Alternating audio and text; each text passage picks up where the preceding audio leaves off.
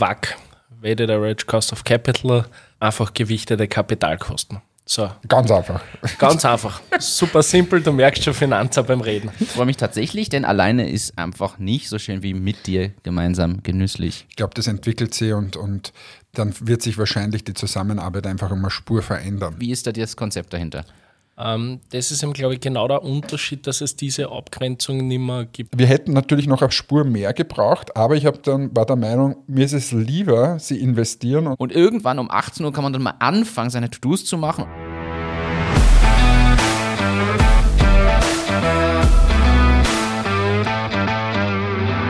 Achtung, Achterbahn.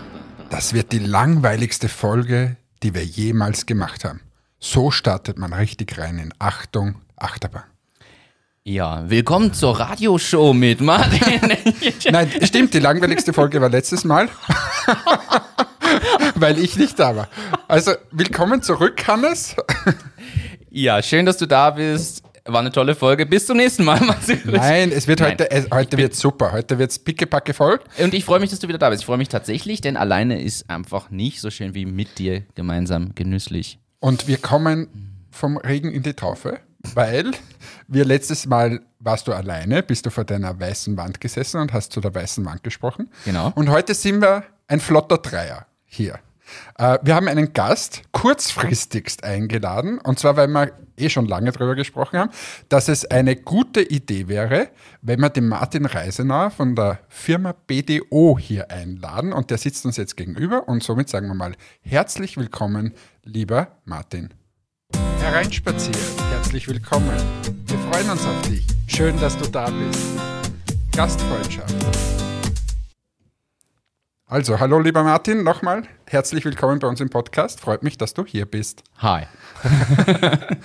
Herzlichen Dank an euch beide. Das ist natürlich ein Traum, dass ich da jetzt endlich in dem Format dabei sein darf. Jetzt hörst du schon jede Woche und jetzt bist du live im Radio. Kannst genau, dann die Eltern zeigen, Fans. dann sind sie stolz. Nein, also vielleicht kurz zur Erklärung, wer ist denn der Martin und warum ist er jetzt eigentlich hier? Und zwar, bei Entmatics ist es so, dass wir ziemlich viel mit ganz vielen Finanzthemen zu tun haben. Und das ganze Thema wird eigentlich immer mehr. Und äh, die Firma BDO ist unser Steuerberater. Wir haben dorthin gewechselt, ähm, ist jetzt mittlerweile leider schon unser dritter Steuerberater, ziemlichen Verschleiß, aber wir haben dorthin gewechselt. Äh, und das hatte einen sehr, sehr guten Grund. Erstens, weil wir ähm, sehr international geworden sind und da brauchen wir einfach wen, der uns hier zur Seite steht. Aber auf der anderen Seite haben wir mit dem Martin ein ganz tolles und spannendes Modell gefunden und zwar Rent a CFO. Was ist das Ganze? Ich bin ja nicht, wie man weiß, der beste Finanzer, den es gibt auf dieser Erde.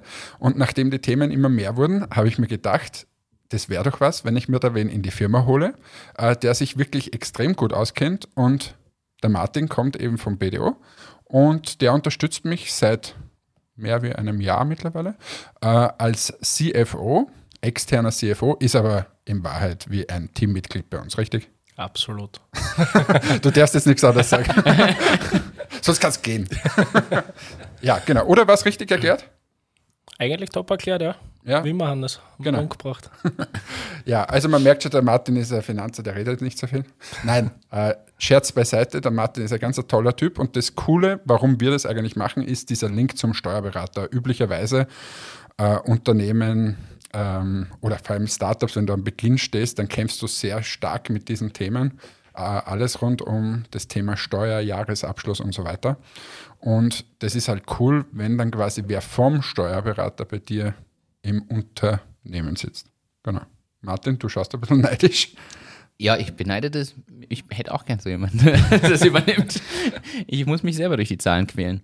Ja, aber jetzt fragen wir mal in Martin, warum macht ihr das eigentlich als Firma BDO? Warum gibt es so ein Modell? Macht ihr das schon 100 Jahre? Sind wir jetzt das Versuchskaninchen? Erzähl doch mal ein bisschen was darüber. Wie kam die Idee auf, vor allem auch dazu? Ähm, die Idee ist so aufgekommen, weil es, glaube ich, ihr die gleichen Themen habt wie ganz, ganz viele Unternehmen, die was in der Wachstumsphase sind oder sie entwickeln junge Unternehmen. Ähm, man ist so gewohnt, dass man zu seinem Steuerberater geht und vieles, was halt beim Steuerberater man hört und bespricht, passiert halt eher so mit Blick in den Rückspiegel und wenig halt nach vorne gerichtet. Jetzt sind wir da auch keine Ausnahme gewesen, also auch eher mit dem Rückwärtsblick. Und wir haben eigentlich gesagt, okay, unsere Kunden wollen, dass wir nach vorne schauen, dass wir gemeinsam nach vorne schauen. Und dementsprechend war es eben der logische Schritt, dass man sagt, okay, wir wollen eigentlich diesen Service stärker ausbauen und jetzt wirklich die Verschränkung schaffen, nicht nur, okay, was hättest du vor einem halben Jahr machen müssen, damit das jetzt funktioniert, sondern es eher so, was müssen wir die nächsten drei, vier, fünf Monate machen, damit wir erfolgreicher sind. Also ich, ich kann das bestätigen. Also wir machen das genauso. Der Martin kämpft mit unseren Themen. Äh, das Gute für quasi die Kundenseite uns ist, normalerweise gehst du zum Steuerberater, der sagt dir dann, ja, du hättest das und das machen müssen aus einer Beratersicht und so hinter mir die Sinnflut. Ähm, und wenn du jetzt aber quasi einen Steuerberater im Haus sitzen hast durch dieses Renter CFO, dann ist der ganz ein anderes Commitment und ganz eine andere äh, Beziehung dazu. Und es ist einfach nicht mehr so, ja, pff, hättest vielleicht machen sollen, sondern ja, du sitzt ja im Sessel und, und machst das. Ja, das ist wirklich das, dass ich das mit, mitlebe und da ist auch das Schöne bei Antmatics, dass ich halt wirklich so in der Antmatics-Familie ab dem ersten Tag mitgenommen werde und ähm, einfach eine geile Stimmung ist. Ähm, es ist auch ganz was anderes, wenn man sonst die, das Beraterleben gewöhnt ist und auf einmal wirklich im Unternehmen sitzt, tolle Stimmung, Startup-Stimmung und sie wirklich was bewegt und man aber da halt wirklich mit eingebunden ist, aber halt gleichzeitig auch Mitverantwortung übernimmt und das im Wechselspiel mit dem Hannes einfach extrem spannend ist, dass man wirklich sieht, okay, äh, welche Themen gibt es und dass man das nicht nur aus der Beraterbrille so bitte mach einmal oder das wäre der Plan oder so wird es gehen, sondern dass man wirklich mit im Boot ist und halt auch mitrudert. Wie trennt ihr denn die Leistung da ab? Jetzt frage ich hier mal dazwischen.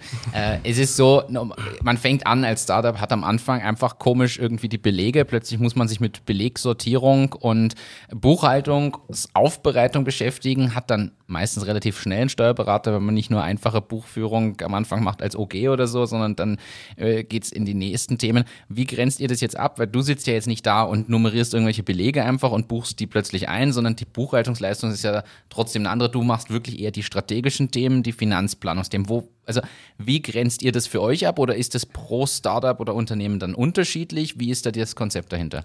Ähm, das ist eben, glaube ich, genau der Unterschied, dass es diese Abgrenzung nicht mehr gibt. Also ich bin da jetzt in der dankbaren oder undankbaren Twitter-Position, ähm, dass ich sowohl das BDO-Kappal aufhabe als auch das Antmatics-Kappal. Und das heißt, wenn Antmatics unzufrieden ist, dann kommt Hannes oder eine der Kolleginnen zu mir und sagt, hm, nicht so cool. Und wenn bei uns bei der BDO so äh, die Rückmeldung kommt, du, das läuft nicht, wir kriegen keine Unterlagen, dann kommen die auch mal zu mir. Und ist toll aber ist jetzt in meiner Situation, ähm, dass ich zwar auf der einen Seite die Kritik bekomme, aber auf der anderen Seite halt wirklich auch sehe, okay, wo liegen die Schwächen, wo sind die Schnittstellen, wo kann man was verbessern und einfach gemeinsam mit dem Hannes dann halt wirklich effektiv daran gearbeitet werden kann. Dass man wirklich Lösungen findet und nicht sie so gegenseitig die Bälle zuschiebt. Aber diese quasi täglichen operativen Arbeiten erledigen quasi in dem Fall die Teams von BDO, die spezialisiert sind auf Buchhaltung, Personalverrechnung und Co. Und du koordinierst es zentral und hast trotzdem die Hand drüber über alles, was da rauskommt und die Planungs- und Strategiethemen. Kann man das, das so trifft sagen? auch teilweise das, das tägliche Geschäft. okay. Also alle Schwierigkeiten um Amazon herum haben wir ja schon Tage- und Nachtschichten gekostet, wo ich dann auch wirklich Kunde für Kunde abstimme und wirklich auch in dem Daily Business drinnen bin. Ist aber auch die einzige Möglichkeit, dass man die Tätigkeit ausführen kann. Man, was, nur ganz kurz, was, was für uns natürlich extrem cool ist, ist, dass du wen hier herinnen sitzen hast, der, der trotzdem nicht so betriebsblind ist und, und uns unterstützt, diese Prozesse aufzubauen. Und so eines dieser Themen, die der Martin und ich am Anfang besprochen haben, war, wir wollen so viel wie möglich automatisieren. Das heißt, wir wollen in dem ganzen Prozess schauen, was können wir alles automatisieren, damit ja niemand irgendeinen Zettel in die Hand nehmen muss und so. Äh, zugegeben, wir sind da noch auf einem Weg, einem gemeinsamen. Also sind noch nicht am Ziel angelangt, aber das war so quasi eine Marschrichtung und an dem arbeiten wir konsequent. Und dann kommen halt solche Probleme wie zum Beispiel Amazon daher, dass, dass hier irgendwie eine Schnittstelle nicht funktioniert, wir irgendwas händisch eingeben müssen. Und normalerweise würde jetzt der Steuerberater dann sagen, ja, da brauche ich eine gescheite Liste und die müssen wir abgeben und äh, sonst kann man nicht arbeiten und wenn du das nicht gescheit machst, dann machen wir keinen Jahresabschluss und so weiter. Und heute sitzt eben dann der Martin einmal in der Woche hier und wir diskutieren, was, wie können wir das angehen, damit wir bald diese Liste haben oder diese, diese ganzen äh, Schnittstellen haben. Und das ist einfach äh, das Schöne an der ganzen Sache.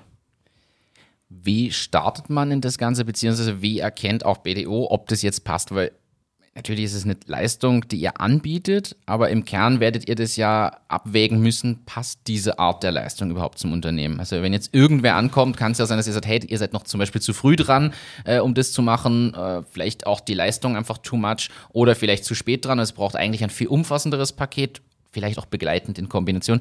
Wie ist es aus Sicht von BDO jetzt, beziehungsweise vielleicht am Beispiel von Entmatics, wie lief das am Anfang ab, dieses, ich nenne es mal gegenseitige Beschnuppern, weil es ja trotzdem eben tiefer in die ganze Materie reingeht und eine, eine tiefere Zusammenarbeit ist. Das stelle ich mir schon in dieser Kennenlernen- und in Initialphase ein bisschen anders vor. Wie lief das bei euch? Vielleicht magst du da ein bisschen erzählen, was so die Kriterien sind und wie das losging. Ähm, ja, also man muss ehrlicherweise sagen, es ist definitiv ein Entwicklungsfeld, also auch aus BDO-Sicht, wo man sagt, okay, ähm, Problem erkannt, Kundenbedürfnis erkannt, Ressourcen und Fähigkeiten da, aber es ist eben genau ein Entwicklungsfeld. Und genau dort wollen wir reingehen. Und so wie es mit dem Hannes war, war es genau so, okay, man hat sich einmal getroffen, hat sich ausgetauscht und einmal besprochen, wo sind die Probleme, was können wir lösen, was kann das für Aufwand sein. Ähm, wie kann eine Lösung möglicherweise aussehen. Ähm, das ist aber in diesem Bereich wirklich was Kundenindividuelles. Also es gibt nicht die Schablone, es kommen zwar gewisse Problemstellungen immer wieder, das kommt wirklich wie ein Bumerang und jedes Mal wird man ein bisschen schlauer, wird man besser, werden äh, Vorlagen, Automatisierungsmöglichkeiten etc. geschaffen. Aber es ist wirklich individuell und man muss schauen, passt es. Und wie du richtig gesagt hast, bei manchen ist es einfach zu früh, da sind wir auch ehrlicherweise zu teuer, rein von der Kostenstruktur, wo man sagen muss, okay, das ist nur eine Phase, wo man selber als Geschäftsführer, als Startup etc. reingreifen muss.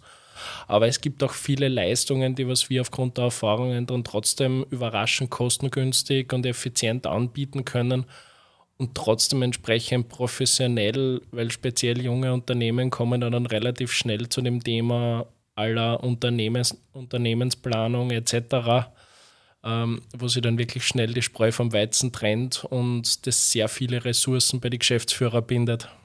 Du wahrscheinlich aus der eigenen Erfahrung. Das kommt mir gar nicht bekannt vor. Also, ja, das stimmt, definitiv. Das heißt aber, ihr geht dann wirklich, wenn ihr mal dabei seid, jetzt den, den gemeinsamen Weg wirklich bis zu Investmentrunden, theoretisch Exit, was auch immer das Endziel ist, oder auch einem langfristigen Thema. Ich meine, du wirst nicht für immer CFO as a Service quasi nur für Entmatics sein, sondern irgendwann, wenn Entmatics 20 Jahre alt ist oder so, wird es wahrscheinlich so laufen, dass halt irgendein festangestellter Finanzler oder eine Finanzabteilung entsteht, weil dann hier 200 Mitarbeiter sitzen und Mitarbeiterinnen. Da wird es irgendwo natürlich eine Limitierung geben. Gibt es da auch ein Zukunftskonzept oder sagst du, das sieht man dann, wenn es soweit ist? ist Zukunftskonzept schon so aus, dass es bis dahin geht zu einem Full Outsourcing der Finanzabteilung. Okay. Weil immer mehr Unternehmen eigentlich in die Richtung streben, dass sie sagen, wo basiert unsere Kernwertschöpfung und alle anderen Bereiche von einem Unternehmen werden ausgelagert.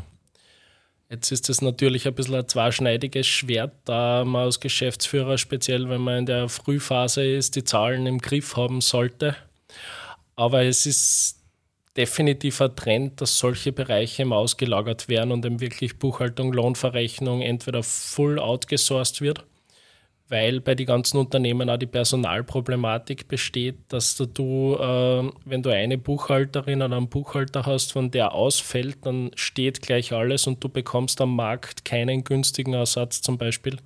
Deswegen wird es häufig ausgelagert und erst Unternehmen mit einer Finanzabteilung von vier, fünf, sechs Personen, ähm, da wird dann sicher das Insourcing definitiv günstiger sein.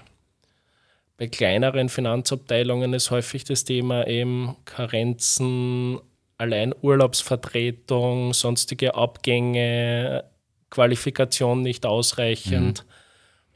Da ist man halt, wenn man einen Berater dafür hernimmt, ist zwar im ersten Anschein teurer, aber auf der anderen Seite ähm, ist man wesentlich flexibler auch in die Kosten. Also bei uns es gibt es nichts, was wir gesagt haben, das ist jetzt auf ein Jahr oder zwei Jahre oder drei Jahre. Ich glaube, das entwickelt sich und, und dann wird sich wahrscheinlich die Zusammenarbeit einfach immer Spur verändern. Also das ist es jetzt, ist halt sehr intensiv, nachher wird es vielleicht intensiver auf der Strategieseite sein, wie auch immer. Ich meine, das, das ist ja schon ein Riesen-Benefit, den man gemeinsam erarbeitet, dass ich jetzt zum Beispiel mit, mit Martin jetzt unabhängig von diesen ganzen Finanzthemen einfach einen Sparing-Partner habe, der eben die Zahlen auch kennt. Ähm, und der, der extrem tief in unseren Geschäftsprozessen drinnen ist und der mich dann quasi von außen und trotzdem drinnen immer wieder darauf aufmerksam macht, hey, hast an das schon gedacht, was machen wir hier, was machen wir da? Ähm, und, und ich kann nur sagen, für Matix war es genau der richtige Schritt, ähm, weil es einfach zu groß geworden wäre. Äh, aber es muss sich halt jeder quasi einmal selber überlegen, ob er, ob er das braucht oder nicht. Aber ich habe mich einfach nicht mehr imstande gesehen, dass ich das alles überblicke. Ähm, jetzt würde ich mir trotzdem beschreiben, dass ich schon die Zahlen halbwegs im Griff habe, aber es ist einfach viel zu groß geworden und, und viel zu international und so unterschiedliche Themen, dass, dass ich glaube, dass da eine Unterstützung notwendig war im Prinzip. Der Hannes hat da noch den Punkt mit dem Sparring, das ist einer, der was immer wieder kommt weil du als Geschäftsführer, speziell wenn du allein Geschäftsführer bist, du kannst nicht alle Themen mit deinen Mitarbeitern besprechen, dem Freundeskreis auch teilweise schwierig, wenn du nicht auch gerade Unternehmer sind.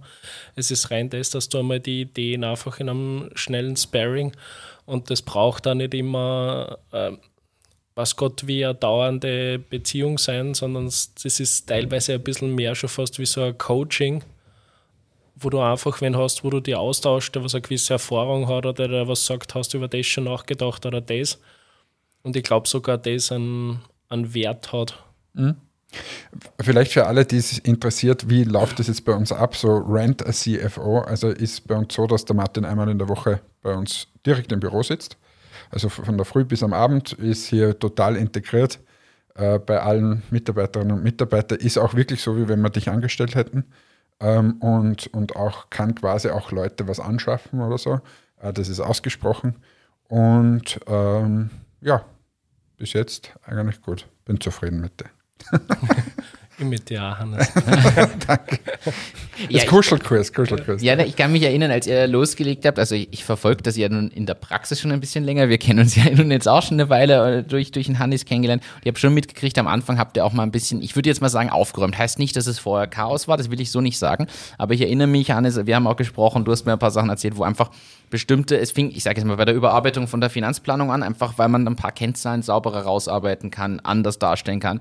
Selbst das Excel, und das sage ich jetzt zu dir, obwohl du ja schon gefühlt Excel-Profi bist, äh, selbst das Excel-File konnte man nochmal verfeinern, überarbeiten, verbessern und Co., wo man einfach sieht, dass natürlich da die, die fachspezifische, ja, das Wissen, was da dahinter steckt und die Erfahrung einfach nochmal ganz was anderes ist.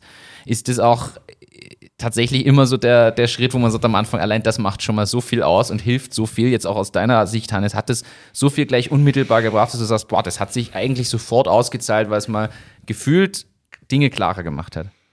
Ja, also es hat sich ausgezahlt, aber es war auch am Anfang ein bisschen mühsam. Und ich glaube nicht nur für uns, sondern auch für Martin, ähm, weil du am Anfang halt viel zusammensuchen musst, was, an das du gar nicht gedacht hast. Und jetzt zum Beispiel bei den, bei den Excel, wie der Martin das vorher so schön beschrieben hat, vorher hattest du immer irgendwie den Blick nach hinten. Jetzt versuchen wir immer mehr den Blick nach vorne zu richten. Und das ist halt ungleich schwieriger. Du brauchst nämlich auch diesen Rückspiegel noch und, und irgendwelche Daten, auf denen du das basierend machst. Ähm, und da helfen natürlich dann diese ganzen Werkzeuge, die, die ja sowieso im Beraterbusiness einsetzt und hier dann adaptiert werden, äh, ungemein. Und, und auch bei so Themen wie jetzt, wenn wir äh, Finanzierungen aufstellen oder Finanzierungen suchen oder was auch immer, da ist einfach unglaublich viel Erfahrung da und deshalb hat sich alleine deswegen schon ausgezahlt. Ähm, ja, aber es soll ja hier kein Loblied auf dich. Nicht, dass man du jetzt noch abhebst da drin. ich wollte gerade sagen, jetzt kommt noch das Loblied auf dich. Also man muss beim Hannes auch sagen, und das darf man nicht unterschätzen. Ähm, wie gesagt, ich sehe viele Geschäftsführer, durchaus auch von größeren Unternehmen und der Hannes ist einer von denen, der was die Zahlen, aber wenn er immer ein bisschen unter den Scheffel steht, wirklich im Griff hat und wirklich eine Ahnung hat, was da passiert. Ähm, das ist auch, glaube ich, notwendig, selbst wenn man die Leistung auslagert, dass man bis zu einem gewissen Grad einfach als Geschäftsführer in die Zahlen drinnen ist. Aber da, da habe ich eine Frage. Äh, einmal danke dafür. Aber was sind so deine drei Tipps für irgendeinen jungen Unternehmer, für einen Gründer? Was würdest du sagen? Pass auf, weil du siehst ja unglaublich viele Unternehmen. Ähm, was ist so wichtig? Auf was sollten sie aufpassen? Oder was sind so deine Sätze, die du immer sagst? Boah. Willst du jetzt nur, aufs, nur auf die Finanzen bezogen oder generell? Ganz generell, du bist ja ein gescheiter Bursch. Ähm, generell ist jetzt mein generell ist jetzt mein erster Tipp mittlerweile wirklich, äh, schau da genau an, mit wem das du arbeitest. Also du bist mit der und das unterschätzt man, aber da habt ihr ja auch schon genug erzählt. Äh, du verbringst einfach definitiv mehr Zeit mit der Person als wie mit deiner Familie und mit deiner Partnerin, Partner und sonstiges. Ähm, also such da gut aus, mit wem du arbeitest. Das ist so der erste Tipp, würde ich mittlerweile sagen. Dann ähm, die wichtigste Regel, was die Finanzen betrifft, so dumm wie es klingt, schau an, wie hoch das deine Kosten sind und ob dein Geschäftsmodell auf einem Bierdeckel wirklich aufgeht. Also bastel so lange an dein Geschäftsmodell, bis du es auf einem Bierdeckel zeichnen kannst.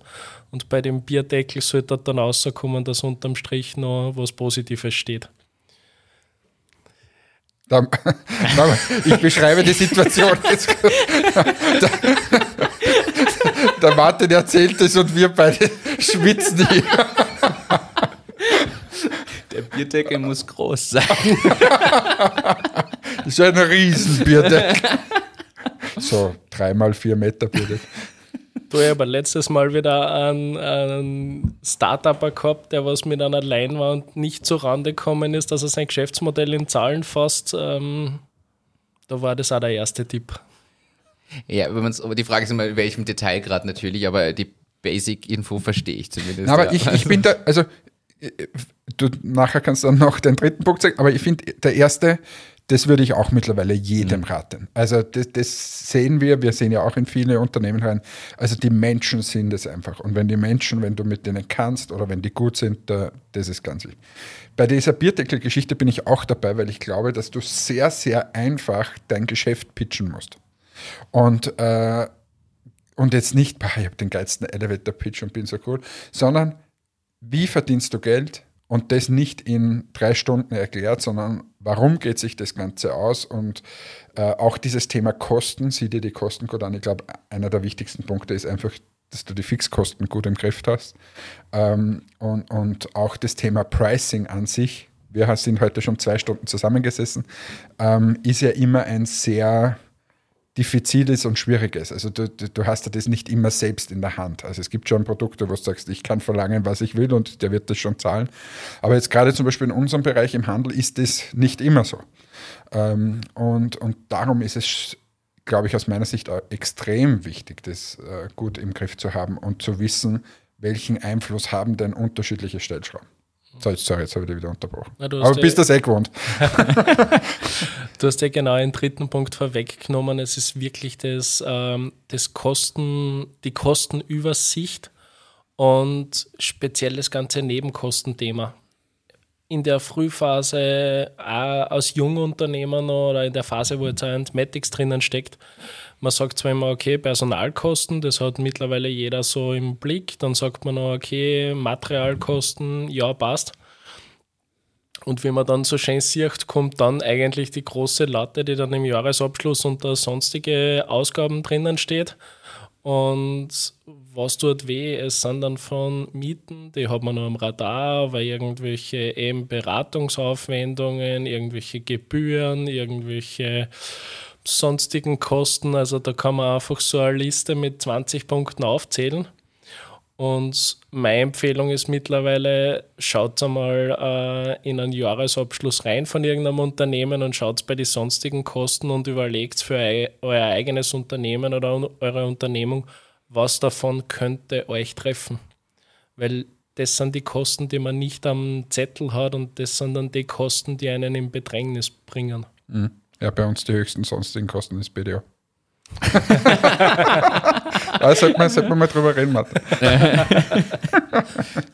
zum, zum, zum, zum, Glück ist da der Block Werbekosten auch und sonstige Kosten, da ist nur Luft, bis wir die knacken. Das stimmt, das stimmt. Nein, aber, aber das, ist, das ist richtig und vor allem in der Kalkulation. Also es hängt ja alles irgendwie immer miteinander zusammen. Und wenn du dann kalkulierst und sagst, so, ich biete mein Produkt um 10 Euro wo an und ich stelle es her um 5 Euro oder weiß ich nicht, das hört sich ja teilweise super an.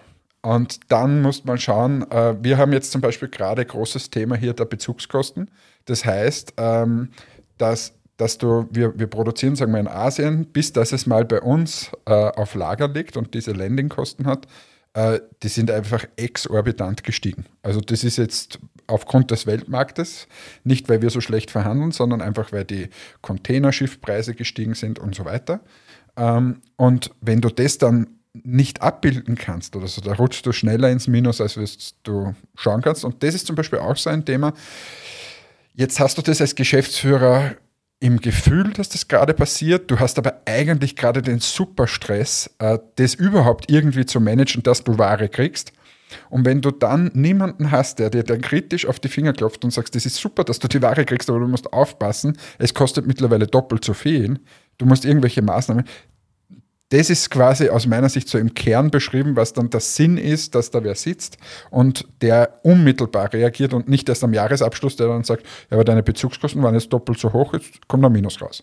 Und da sind wir ein bisschen bei dem Thema Fokus, was wir ja auch schon besprochen haben. In Wahrheit, du kannst halt als Gründer, Geschäftsführer, Geschäftsführerin, whatever, und auch selbst als Gründerteam, glaube ich, ist vielleicht leichter als alleine, aber ich glaube, es ist sau schwer, alle diese Themen im Detail im Blick zu haben, weil du sollst dich eigentlich fokussieren. Und in dem Moment, wo du es nicht tust, hast du halt sieben Themen am Tisch und keins davon machst du wirklich 100 Prozent. So ehrlich muss man jetzt also selbstkritisch muss ich zum Beispiel ich auch sein.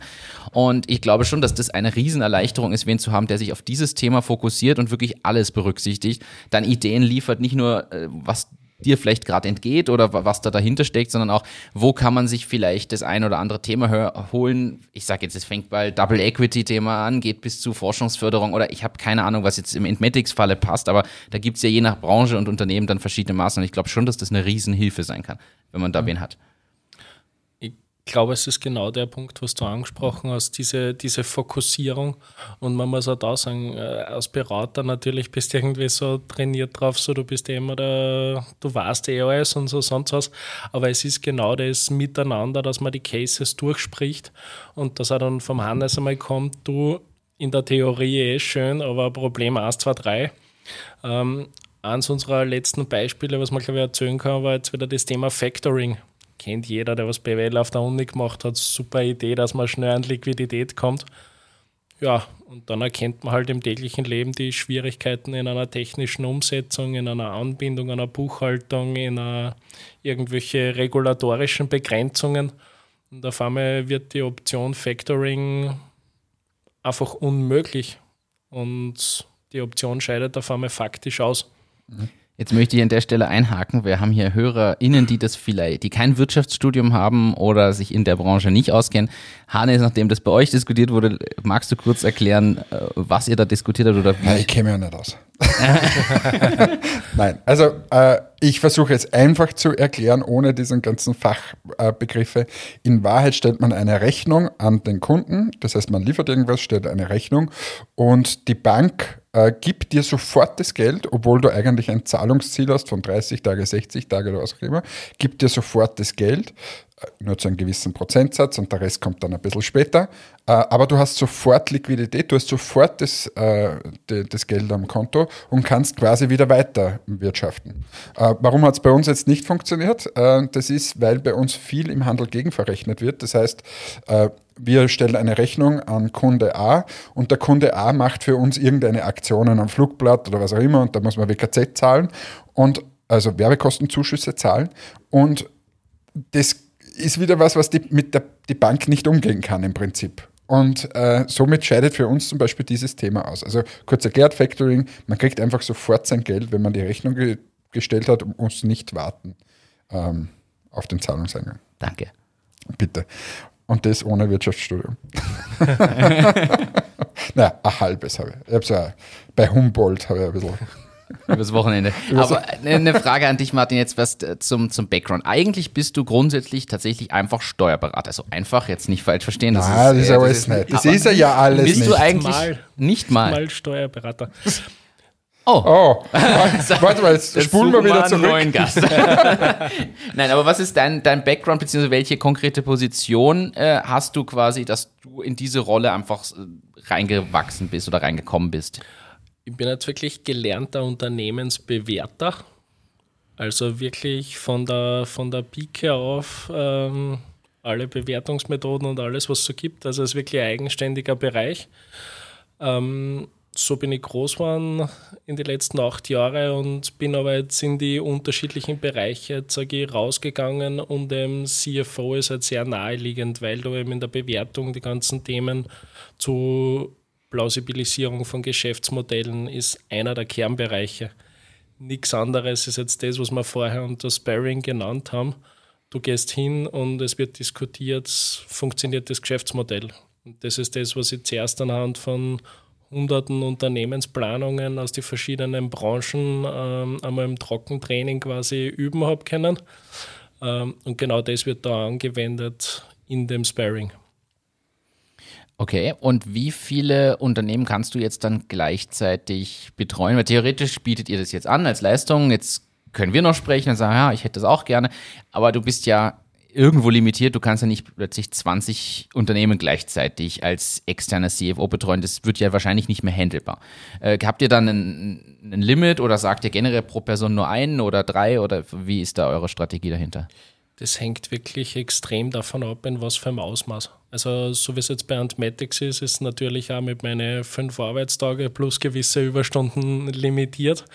Ähm, hängt aber auch brutal von der Unternehmensgröße ab. Viele Unternehmen, die das machen oder in Anspruch nehmen, bei denen ist es eher so, die würden so einmal im Monat einen Tag brauchen oder so in der Woche einmal einen Halbtag. Wenn es dann zu großen Unternehmen geht, bist du dann mitunter zwei, drei, teilweise auch sogar die ganze Woche bei Unternehmen. Also das ist die ganze Bandbreite und kann man nicht so pauschal sagen. Okay, hängt wirklich am Geschäftsmodell. Jetzt simulieren wir das mal bei Presono, glaube ich, abgesehen jetzt von irgendeinem Kickoff und initial einer intensiveren Phase, glaube ich auch, dass ein ganzer Tag in der Woche zu viel wäre, aus meiner Einschätzung. Mich würde interessieren, Hannes, was du dazu sagst. Aber wir haben nicht dieses Ware einkaufen, Ware einlagern Thema, sondern wir haben halt Lizenzen, die werden auch nicht täglich sich verändern, sondern mit einem Kundenauftrag, der halt untermonatlich irgendwann mal kommt. Und dann muss man wieder irgendwelche Dinge anpassen und geht einmal in eine saubere Planung und Analyse, wo sind die Kosten. Und ich persönlich glaube jetzt, dass es nicht notwendig wäre, einen ganzen Tag die Woche zu investieren. Wie würdest du das einschätzen, so grob? Ich glaube, das, das ist eben genau das Thema mit dem Geschäftsmodell. Also ich bin auch zuerst zu Antmatics hergekommen und habe mir gedacht, ja, Geschäftsmodell ist jetzt nicht so kompliziert. Und dann hat irgendwann der Hannes so gemeint, so, boah, wir haben so ein so viele Probleme, oder nicht Probleme, sondern so viele Herausforderungen.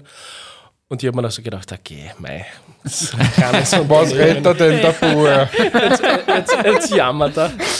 Ähm, aber in Wahrheit muss man sagen, allein, dass eine Warenwirtschaft ist, die ganze Lagerhaltung, ähm, das mit dem Bezug international, die internationalen Warenströme, internationaler Verkäufer, wieder Webshop, äh, B2B, B2C. Na, jetzt jammern da aber.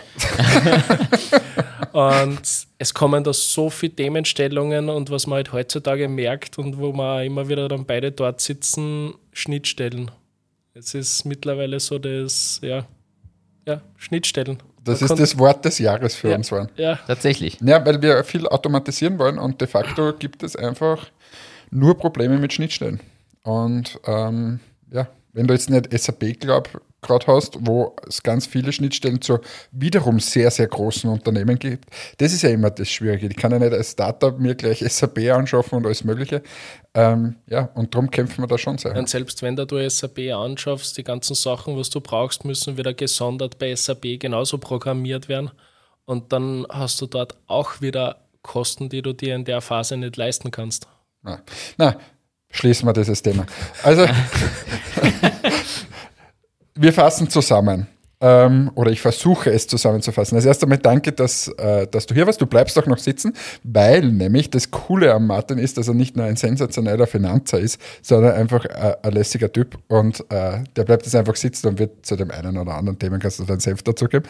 Äh, wir könnten jetzt auch noch über Unternehmensbewertungen eine halbe Stunde sprechen. Nein, jetzt bitte nicht, das machen wir anders mal. Aber du bist Experte, ja? ähm, na, aber jetzt, jetzt zusammenfassend, es, wir haben jetzt mal dieses Renter CFO-Modell vorgestellt, war jetzt sicher nicht für jeden, aber die, die Unternehmen zu Hause haben ähm, und, und da auf dem Weg sind, das kann ein Modell sein, können sich bei euch äh, melden, werden wahrscheinlich auch andere anbieten, keine Ahnung.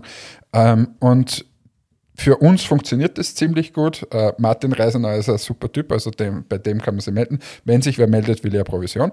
Und, Und was ich aber besonders spannend gefunden habe, ist dieses, diese Tipps, was, was kann man sie mitnehmen? Ich glaube, nochmal zusammengefasst, die Partnerwahl ist, ist extrem wichtig. Wer Privat sitzt? und beruflich. Danke, Martin, für, für, diesen unglaublich wertvollen Input. Aber ähm, na, also das ist wichtig. Wer sind meine Mitgesellschafter zum Beispiel? Ähm, mit wem arbeite ich äh, jeden Tag zusammen? Dann dieses Thema der, der Kosten äh, gut äh, im Griff zu haben. Auch, auch das ist, glaube ich, immer wieder, man sagt so lapidar, ja, schau schnell die Fixkosten und so, aber das sind so halt einfach wirklich die wichtigen Dinge, weil sonst stehst du mal irgendwann vor dem Problem, dass einfach nichts mehr geht. Äh, und leider gibt es viele Unternehmen, die, die immer wieder mit solchen Sachen zu kämpfen haben, vor allem sehr junge Unternehmen. Ähm, und wir hoffen, dass wir da ein bisschen einen Einblick gegeben haben, wie man es machen kann. Danke nochmal, dass du da warst. Danke, Martin, dass du wieder so super Fragen gestellt hast und so tolle Kommentare hineingeworfen hast. Aber ist schon besser, wenn drei da sitzen statt einer, oder? absolut ich verkneife mir jetzt jeglichen Spruch, der mir jetzt hierzu einfällt. Ich sage auch Danke und zum Abschluss haben wir aber noch, du kennst ja die, unseren Podcast, wir haben natürlich unsere Abschlussfragen und auch du kommst um diese nicht herum und daher zunächst noch die Frage, was ist deine Hauptinformationsquelle, zum Beispiel Online, Zeitung, Fernsehen, Radio, dieser Podcast? Die Spatzenpost. äh, Google. ja, die Antwort hatten wir noch nicht. Das ist gut. Ja, äh, ist gut. Wie stehst du zu Homeoffice? Frage ich, während du im Entmetics-Büro sitzt. Als externer CFO möchte ich nur aus, aus Wien. ähm, super liberal. Also bei mir ist mein ganzes Team ungefähr 80% der Zeit im Homeoffice. Ähm, Homeoffice hat aber definitiv seine, seine Grenzen.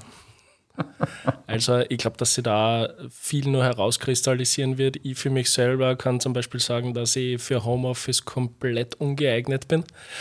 Ähm, ja, aber ich habe Mitarbeiter, da funktioniert es perfekt viel besser aus, wie wenn sie im Büro sind, weil sie wirklich zu 100% fokussiert arbeiten. Ist aber ein sehr individuelles Thema und dementsprechend verkompliziert es die Führung meiner Meinung nach. Schön gesagt. Und die letzte Frage: Schnitzel, Steak oder Gemüseleibchen? Steak. Steak, eindeutig Steak. Vielen Dank, dass du dabei warst. Danke Coole Insights. Coole Infos und für alle quasi empfehlenswert. Also wer Interesse hat, kann sich bei uns melden. Dann connected Hannes äh, in dem Fall wahrscheinlich. Ja, und Provision. Das ist, mir ist das Wichtigste ist Provision. Ja. ja. Also liebe sofort, Leute, alle, die sich da jetzt ein Angebot okay. schicken lassen, gleich mal nachverhandeln bei dem Angebot. Äh, es sind 10% Provision draufgeschlagen. ja, danke für die Einblicke, Martin. Finde ich spannend, ist ein cooles Konzept. Jetzt Marketing äh, as a Service, CFO as a Service, diese Themen werden immer mehr. Du hast es auch angesprochen, Outsourcing versus Insourcing. Ich bin gespannt, wie sich das die nächsten fünf bis zehn Jahre noch entwickelt. Absolut. Danke, Danke. fürs Dabeisein und bis zum nächsten Mal. Da geht es dann um Unternehmensbewertung. Nein, also, ja, wir machen, ja, wir machen einfach weiter. Jetzt, äh, Martin bleibt sitzen. Unternehmensbewertung ist nämlich, das müssen wir wirklich mal mit Martin machen, weil der kennt sich da aus und das ist jedes Mal super spannend, wenn ich dann wieder ins Büro komme und sage, was ist denn das wieder für diese Bude, ist so überbewertet. Und äh, der Martin erklärt mir dann ein bisschen, wie sich das herleitet und so weiter ähm, und was jetzt wichtig war und was nicht wichtig war und war es ja auch schon bei extrem vielen Transaktionen irgendwie dabei. Ähm, und das sind schon noch spannende Inputs aber nicht nächste Woche. Irgendwann mal. Bis dahin, da, da, da schnappt man dich einfach wieder mal. Erstmal an dieser Stelle, Hannes, das ist die perfekte Überleitung. Wie immer. Das ist. Unternehmensbewertung. Gestern wurde da von einem gewissen Unternehmen, was ich bei zwei Minuten zwei Millionen gesehen habe, eine Bewertung von 0,3 Millionen Euro aufgerufen, wobei ich persönlich glaube, die hätte höher sein dürfen. Aber an dieser Stelle als hier sitzender Vertreter vom Cook and Grill Team quasi, der da so ein bisschen mitmischt. Herzliche Gratulation zu eurem Auftritt. Dankeschön. Ihr habt gestern gemeinsam geschaut? Ja, ich war in Bad Gäusern, bin am Abend noch nach Bad Gäusern gefahren. Lass mich Marcel. raten, ist, er, er, hat gegrillt. Marcel. Nein, äh, Marcel war so nervös, dass er, dass er den Griller nicht mehr also. anwerfen konnte. Aber es gab Pizza mit Mangalitza-Schweinchen-Schinken drauf. Ähm, und äh, ich habe eh kurz überlegt, ob das ich. Typisches Startup-Essen ja. quasi. nein, ich habe hab überlegt, ob ich die mitnehme, aber dann habe ich gedacht, nein, du hast ja keine Zeit. Hättest du Zeit gehabt?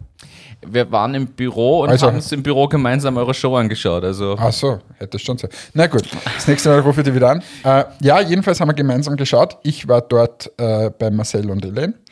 Und äh, für alle, die es nicht gesehen haben, wir haben teilgenommen bei 2 Minuten 2 Millionen mit Cook and Grill, haben dort aufgerufen 75.000 für 25,1 Prozent an der Firma.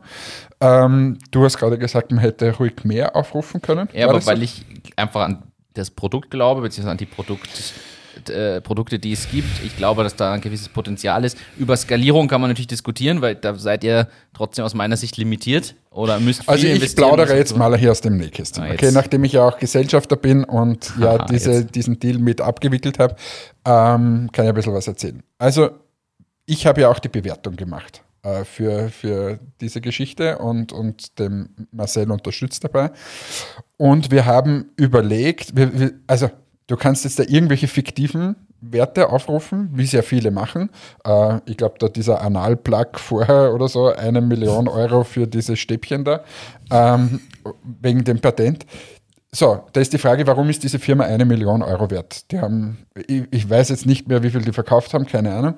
Ähm, und da tue mir ich immer schwer und ich wollte den Marcel nicht hinstellen mit genau diesem Gefühl, dass er quasi was vertreten muss oder was verteidigen muss, was er selber nicht glaubt. Mhm. Sondern für mich war wichtig, der soll sich dorthin stellen als gestandener Größerer und sagen, ich bin überzeugt, diese Firma ist so viel wert und darum will ich das haben und dort fahren. So.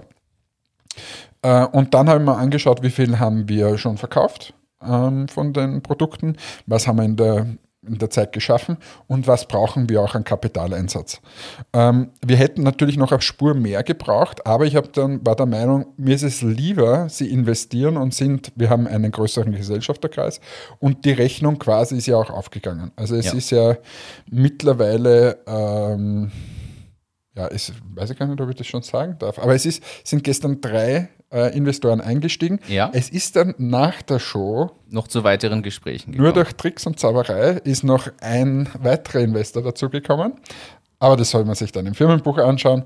Ähm, und, aber danke, Heinrich. und, und äh, ja, sind wir äh, wirklich coole Truppe im Hintergrund. Ähm, und wie ist es dann gelaufen? Von der Aufzeichnung gab es eine Due Diligence. Äh, den Lead hatte, ähm, hatte Schütz, also Schütz äh, Office mit Markus Ulmer. Und ähm, ja, haben da Due Diligence gemacht, haben dann nach der Due Diligence das Ganze eingeleitet und jetzt sind wir eine schöne kleine Firma die gestern gute Erfolge erzielt hat. Wir haben hunderte Bestellungen äh, bekommen, wir haben einen guten Umsatz gemacht. Ähm, und was für mich aber jetzt mal abgesehen von dem ganzen Geld das Aller, Allerwichtigste war, weil ich ja, ich bin ja da dabei, weil ich die zwei so schätze und weil das für mich also ein Herzensanliegen ist.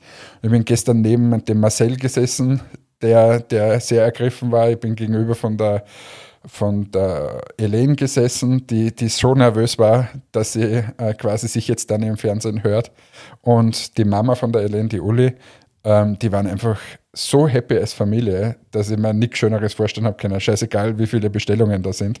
Ähm, und das hat mich richtig gefreut. Und das Produkt ist einfach richtig ehrlich. Das ist geil. Du, die, die Brocken quasi den, den Pfeffer aus dem eigenen Garten geben in das Glas hinein. Das ist einfach ein geiles Produkt. Ähm, und darum mache ich das eigentlich jetzt gar nicht, ob ich da so und so viele Prozent habe.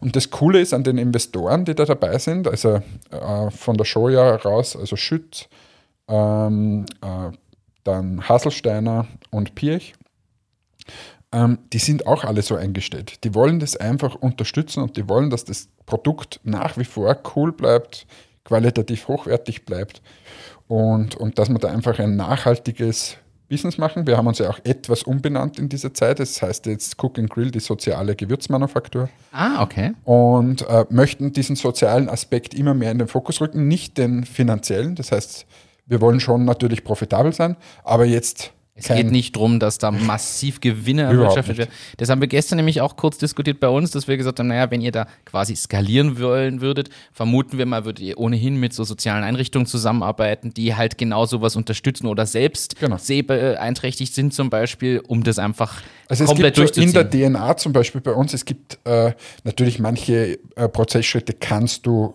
nicht outsourcen oder jemanden geben, der beeinträchtigt ist. Das geht nicht. Aber zum Beispiel das, das Pflücken von den Kräutern und so weiter, äh, das würden wir immer irgendwie mit einem sozialen Kontext mhm. äh, machen und so. Also, äh, und das ist, steht in der DNA, es muss sozial sein und, und wir wollen auch faire Löhne zahlen. Das war ja eigentlich die, der Ursprungsgedanke. Es ist gestern nicht so rübergekommen, glaube ich. Aber die Elaine war ja schon mal bei so einer Einrichtung für beeinträchtigte beeinträchtigte äh, Menschen und hat dort unfassbar wenig Gehalt bekommen. Also ich, ich traue mir es jetzt nicht sagen, weil ich nicht mehr sicher bin, ob es so richtig ist, aber es waren nur ein paar Euro im Monat. Und äh, das war der Grund, warum dann der Marcel gesagt hat, stopp jetzt, das machen wir anders. Die Elen kriegt jetzt ein ganz normales Gehalt mhm. von uns. Und das war so meine Triebfeder. Ich wollte, dass die quasi finanziert ist. Und ja.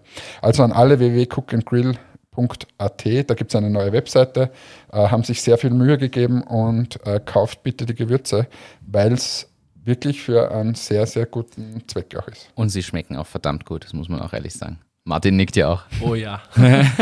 ja, ihr kriegt mal wieder welche. Ich nehme, wir haben jetzt neue, neue Verpackungen. Ich habe es drüben, mit Breilschrift drauf. Gibt es ab heute bei Billa. Das ist geil. Ja, sind die erste Verpackung mit Breilschrift. Du hast das mal angekündigt, ich erinnere mich.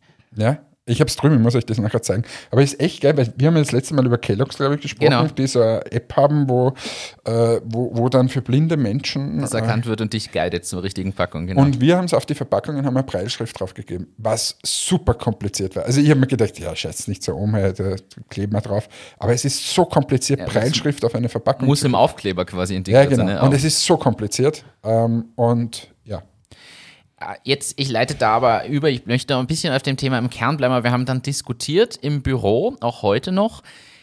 Du, das ist jetzt quasi das dritte Unternehmen, was du aktiv begleitest bei 2 Minuten 2 Millionen. Das ist natürlich ein spannender Ansatzpunkt. Du bist da so ein bisschen das Aushängeschild jetzt.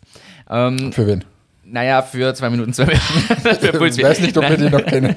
Aber nein, wir haben Folgendes diskutiert. Ich glaube und habe einfach mal in den Raum geworfen, ich glaube, dass das von den drei Firmen, die du quasi in irgendeiner Form begleitet hast, jetzt ohne vor der Kamera zwingend zu stehen, glaube ich, dass das die ist, die eigentlich am besten in dieses Format passt nämlich auch in der jetzigen Zeit. Er war mit Entmatics relativ früh in der Sendung damals. Auch mit Entmatics waren wir zu früh.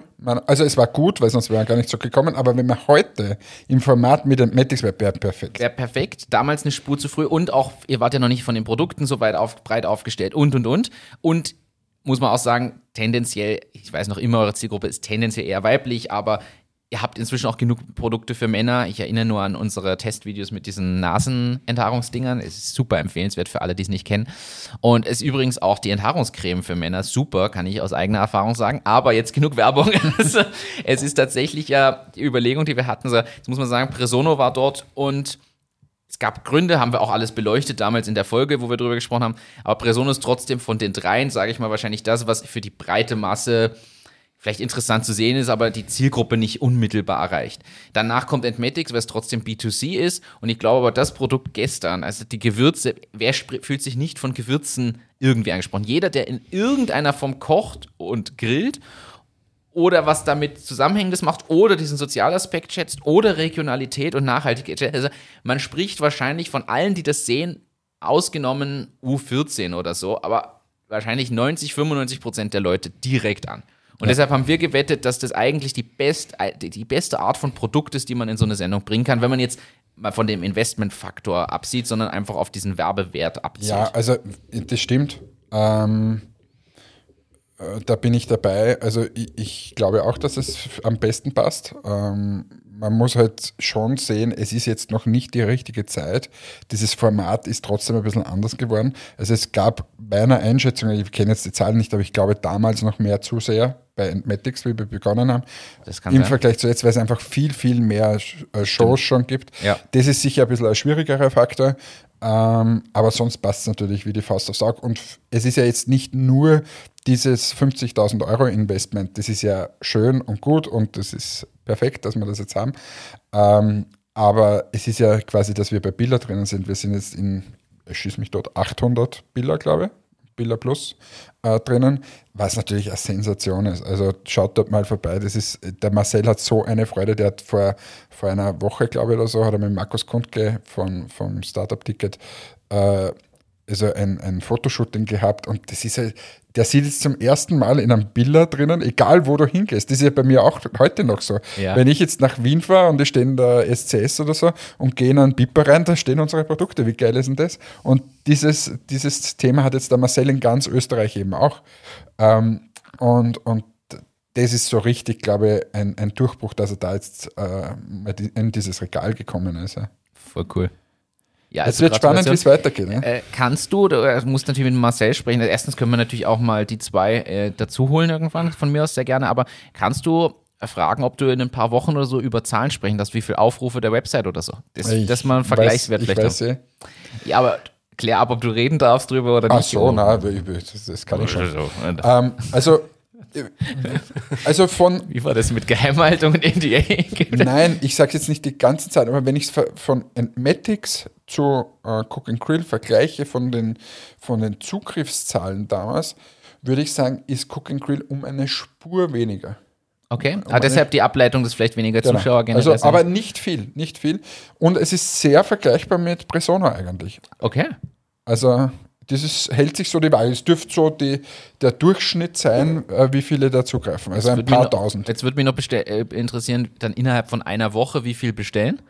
Ja, das, das kann ich da erst nach der Woche sagen. Klar. Was aber, was aber bei uns damals bei Matix war der Warenkorb, glaube ich, 21 Euro oder so.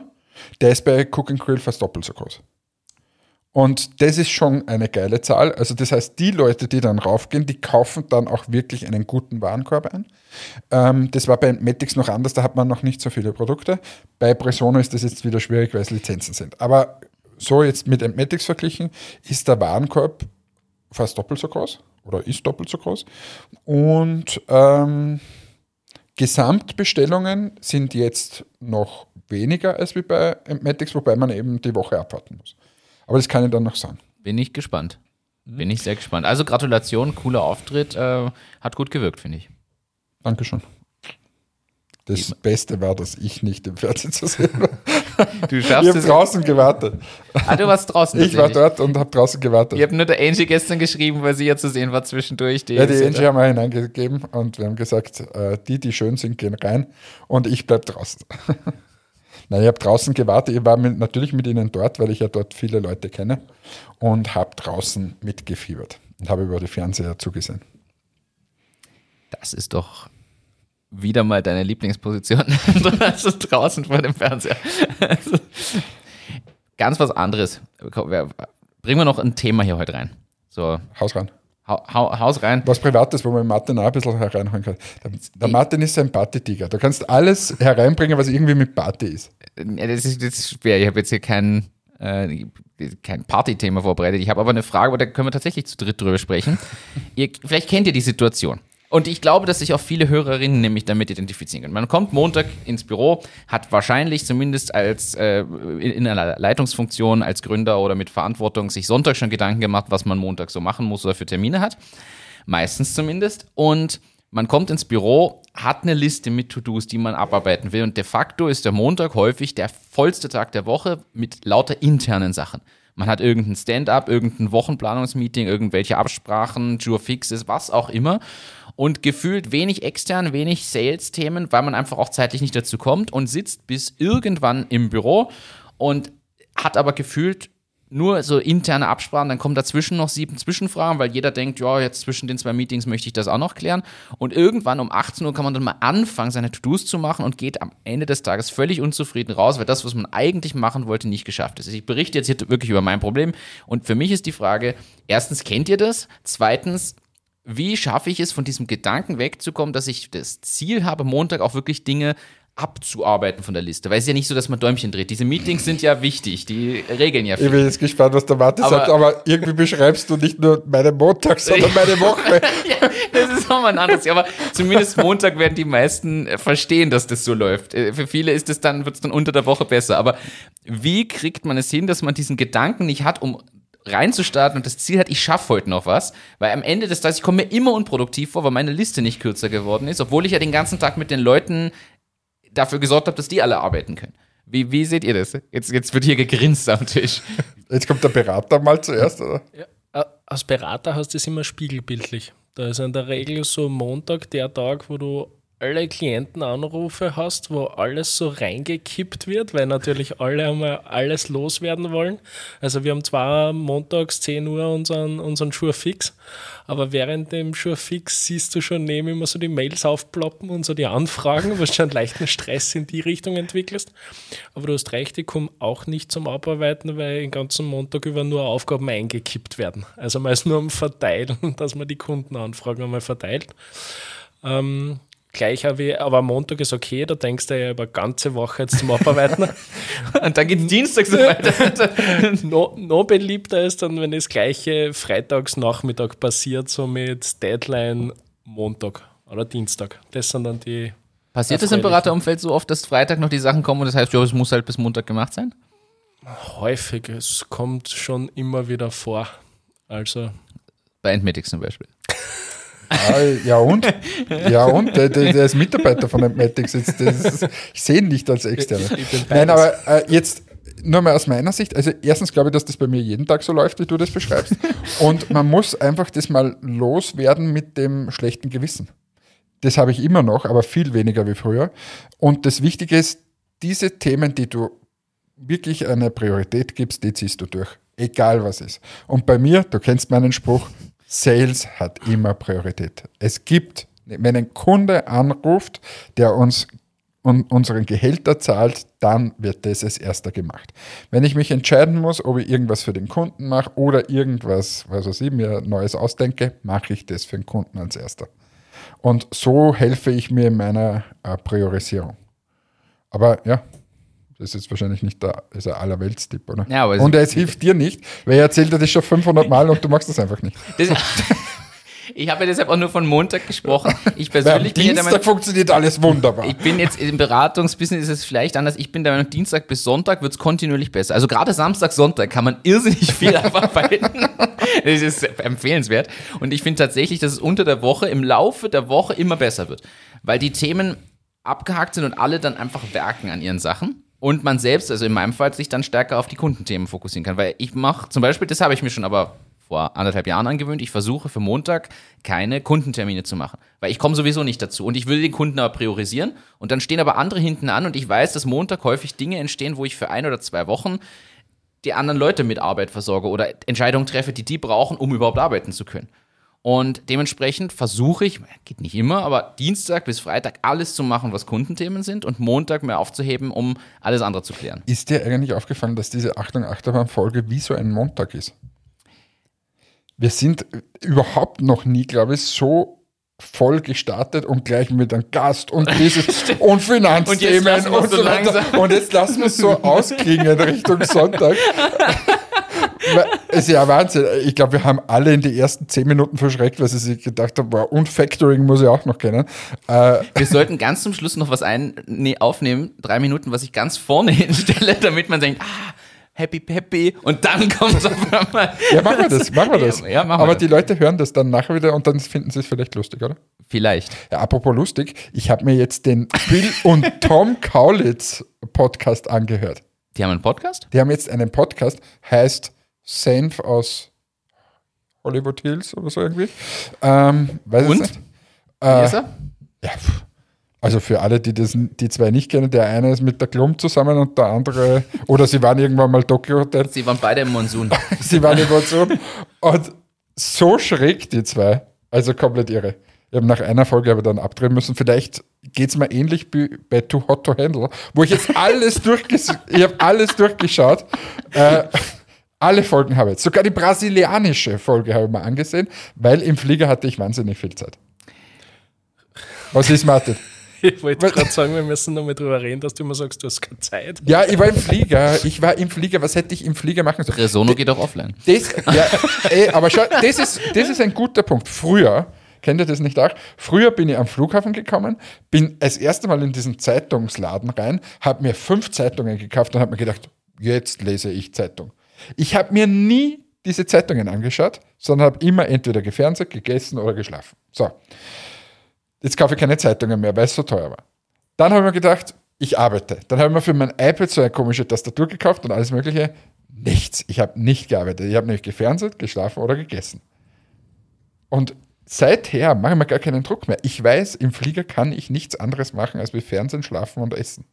Und das mache ich jetzt. Und darum habe ich mir Tour ein angeschaut. Was schaut ihr mich da so an? Seid ihr wieder so, die im Flugzeug super arbeiten können? Oder? Scheinbar war der Druck bei dir noch nie hoch genug. hey, hey, warte mal, warte mal. Ich glaube, wir brauchen einen längeren Teil für den Anfang, was wir da rausschneiden. Na, aber wirklich, kannst du im Flugzeug arbeiten? Ja, wenn du musst, stellt sich nicht die Frage, ob du kannst. Ja. Ja. Weiß nicht. Du? Ja. Also wenn ich nicht schlafe, ich versuche ja Flugzeugzeit, Reisezeit zum Schlaf nachholen zu nutzen. ich ich schaffe es ja vor dem Starten einzuschlafen und erst mit der Landung wach zu werden. Das ich ist auch. das Perfekte. Ja, aber meine, meine, Reise, äh, meine Flugangst ist wieder da. Es Na, ist so hast, furchtbar. Ist wirklich wieder da? Ja, furchtbar. Furchtbar. Ist irgendwas passiert? Na, Landeangst. Nein, weil ich bin jetzt so lange nicht geflogen, aber äh, diese Landeangst habe ich wieder. Das ist so. Du, du, ich weiß, wie wir das lösen in fünf Wochen springst du einfach mit mir aus dem Flugzeug. Hast du einen Termin? Noch nicht, aber er wird Mitte Oktober sein, weil ab da darf ich laut ärztlicher Info darf ich Mitte Oktober. Und bis Ende Oktober geht die Saison, also muss ich mir jetzt einen Termin ausmachen. Habe ich dir das erzählt, lieber Martin? Ich habe es im Podcast gehört. Also ja, super. Und ah. ich habe seither übrigens ein bisschen Schiss davor. Ich freue mich drauf, ich habe auch ein bisschen Schiss. Wieso? Ich habe in Las Vegas, hätten wir auch falsch im springen können, haben wir gedacht, das ist perfekt für dich. Das könntest du dort auch noch machen ich war in meinem Leben noch nie in den USA. Wir haben ausgemacht, wir nehmen meine Folge in New York auf. Nach Las Vegas möchte ich auch, weil du mir immer von geilen Drinks in Clubs erzählst, die viel Geld kosten. Und habe lustig ich sind. Noch, habe ich überhaupt noch nie erzählt. Ja, 5 Dollar so ein Gin Tonic. Ich bin, da, bin da immer für die Messe dort. Ich bin da immer für die Messe dort. Das stimmt. Das ist absolut richtig. Und da muss man aber auch mal was trinken. Genau. Weil der Durst ist groß. Ist die trockene Luft in diesen Messehallen. Ja, stimmt ähm, so, kommen wir zum Schluss. Ist Oder hast du irgendein Thema? Ich habe viele Themen, aber ich will jetzt kein Na, aufmachen, irgendein, irgendein lockeres. Also. Irgendein lockeres. Österreich ist offiziell das Land der Supermärkte und hat die größte Dichte an Supermärkten und Einkaufszentren in Europa. Ja, und Drogeriemärkten. Und Banken wahrscheinlich. und Steuerberatern. Nein, aber ist wirklich, also schau dir mal an, wir haben, äh, es äh, Piper hat 600 Filialen, in meinem Bereich kann ich es ein bisschen genauer sagen. 600 Filialen der äh, 350 oder 380, glaube ich, der DM. Ähm, dann der Müller, glaube ich, noch 80 in Österreich. Ähm, ja, dann gibt es Roma zum Beispiel, ähm, haben auch, haben die 100, glaube ich, oder 80. Äh, also in unserem Bereich, du kannst wirklich an jeder Ecke kannst irgendwie Matex kaufen. Dann sind wir beim Interspar noch drinnen, dann sind wir bei Billa Plus noch drinnen. Also, wir sind wirklich in Österreich in 1000, 1500 Filialen. Österreich. Wie viele Filialen sind es in Deutschland? Naja, Deu Circa? D DM hat 2000, Rossmann ungefähr 2000 und äh, Müller 600. Also viereinhalb. Da sieht man nämlich, wenn man es auf die Fläche rechnet, dass es sofort ein Unterschied ist. Weil normalerweise sagt man Faktor 10 ist Deutschland, aber in dem Fall nicht. Also, und ich frage mich, kaufen wir alle so viel? Nein, glaube ich nicht. Äh, es wird eh Konsolidierungen geben. Also das, und vor allem im Supermarkt. Ich frage mich immer, ob man wirklich alle, ob ich jetzt da den Spar, den Biller, den Lidl, den Hofer, den weiß ich nicht, ob ich das wirklich alles brauche. Noch schlimmer, als wir die genannten, ist für mich so, brauche ich jetzt den Penny noch, den Unimarkt, den. Bei uns, Gallnerkirchen, du fährst rein, ja. da hast du Lidl, auf der linken Seite gleich mal Spar, Und Hofer? Biller, Hofer. Ja. Dann hast du den, äh, fährst weiter rauf, dann ist jetzt ein M-Preis in dem neuen Einkaufszentrum. Dann kommt der Dann kommt der Unimarkt, dann kommt ein Pennymarkt Mhm. und theoretisch, wenn es weiterfährst, kommt dann wieder der Hofer. Aber sieben, sieben Märkte auf, weiß nicht, drei Quadratkilometer. Mit äh, wirklich leichter Erreichbarkeit der nächsten Geschäfte. Also nehmen wir Unterweitersdorf, Radingdorf, das ist jetzt nicht weit. Ja, Also, also es ist ein bisschen viel. Und wir haben auch einen Beeper und einen DM. und es gab sogar mal zwei Unimärkte eine Zeit lang. Ja, da ist jetzt ein Futtermarkt für Tiere drinnen. Ja, das Genau. war, war doch ein, ein lustiger Abschluss. ja. äh, ich frage jetzt hier nochmal von mir aus gesehen rechts, Martin. Hast du, hast du eine abschließende, lustige, kurze Story aus dem Bewertungsberater oder CFO as a Service Business? die nichts mit mir zu tun hat. Das wäre mir unglaublich recht. Und wenn du diese Sachen auslässt, wie wir uns beschnuppert haben. wie der Martin am Anfang so schön gesagt Also, wie habt ihr euch da beschnuppert? Und mir gedacht, hoffentlich erzählt das nicht. Ja, das wäre auch die. Das ist dann für Martin sein Post- Podcast wieder was. Ich freue mich schon auf die FSK 18 Folgen. Boah, Na, der Martin ist ja nicht Boah. lustig. Der kann ja nichts na, erzählen. lu- lu- lustig ist aus Finanzen immer super schwierig. Also, ich finde also eine der lustigsten Situationen, wo ich jemals dabei war, war, wie es darum gegangen ist, dass wir ein paar Fachbegriffe reinhauen. WAC, Weighted Average Cost of Capital, einfach gewichtete Kapitalkosten. So, Ganz einfach. Ganz einfach. Super simpel, du merkst schon Finanzer beim Reden. So, und dann sitzen wir dort mit einem Vorstand, der was 200, 300 Millionen an Anleihen draußen gehabt hat. Und auf einmal fängt mein Chef an, dass er so sagt, zur Erklärung vom WAC, jetzt nehmen Sie einmal eine Badewanne her, nehmen einen 10 Liter Kübel mit 100 Grad heißem Wasser, kippen den rein und dann nehmen sie einen 10, Kilo, 10 Liter Kübel mit 0 Grad kaltem Wasser. Wie warm ist das Wasser in der Badewanne? Und dann sagt der so, ja, 50 Grad. Hat er gesagt, passt. Die 100 Grad sind ihr Eigenkapital, die 0 Grad sind ihr Fremdkapital. So rechnen sie die Kapitalkosten. Und ich habe mir gedacht, so, hat er jetzt wirklich beim Vorstand, der was 200 Millionen Anleihen draußen hat, die Kapitalkosten über die Badewanne erklärt? Ja, aber warum nicht? Ist ja, versteht jeder, oder? Aber ich verstehe das auch besser, als wenn du mit deinen komischen Begriffe da immer um dich wirst. Das ist ja wie der Martin, der sagt mal immer im Softwarebereich, da ist dieses und jenes und tralala und klicki klacki da und so. Und ich verstehe das immer nicht. Ja. Ja, nicht ja. Ja, was- soll ich jetzt sagen? Das Badewannenbeispiel finde ich nicht schlecht. Die Frage ist jetzt, welche Farbe hat die Badewanne und wie groß ist sie? Und passen ein, zwei oder drei Leute rein. So, in diesem Sinne wünsche ich ein- ein- einen schönen Blubbert diese Badewanne? blubbert sie, wenn man da Luft hineinbläst. In diesem Sinne wünsche ich eine schöne Woche. Lasst keinen Butschi in die Badewanne, damit es nicht blubbert. Und übrigens, ich kann gar nicht baden, weil wir gerade eine Senkkurve kriegen. Aber das ist ein Thema fürs nächste Mal. Wünsche alle eine schöne Woche. Tschüss, ciao, baba, euer Hannes. Und ich verabschiede mich auch für den Martin. Sage auch Tschüss. Tschüss. Danke. Danke fürs Einschalten, fürs Dabeisein. Danke, Martin, für die lustige Runde und die vielen Finanzinfos. Bis zum nächsten Mal. Macht's gut. Ciao, ciao.